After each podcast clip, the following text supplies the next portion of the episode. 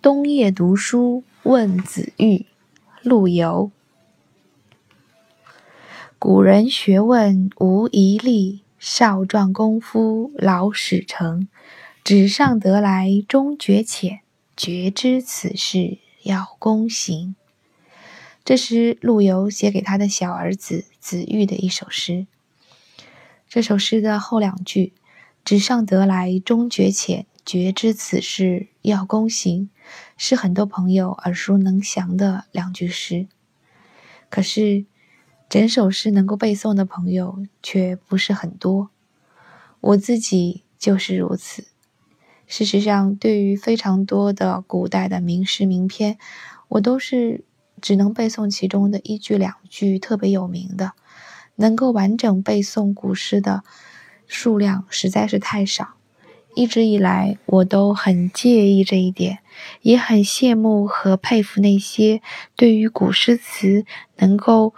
信手拈来的朋友们，一直以来我也都经常会想，要么我也从今天开始每天背首诗，每天背首词吧。但是我这样想了十余年，却从来没有做到过。中国歌诗词大会让我再一次萌发了这样的想法，借由喜马拉雅的这个平台，我打算开这样一个栏目。每天读一首诗或词，也每天背诵它们。我这样做的目的，不仅是满足自己一个小小的愿望，也同时是给我的女儿做一个榜样。我希望可以每天和他一起去读这些美丽的诗篇。我绝不会让自己成为那种要求儿女去做，而自己却做不到的事情。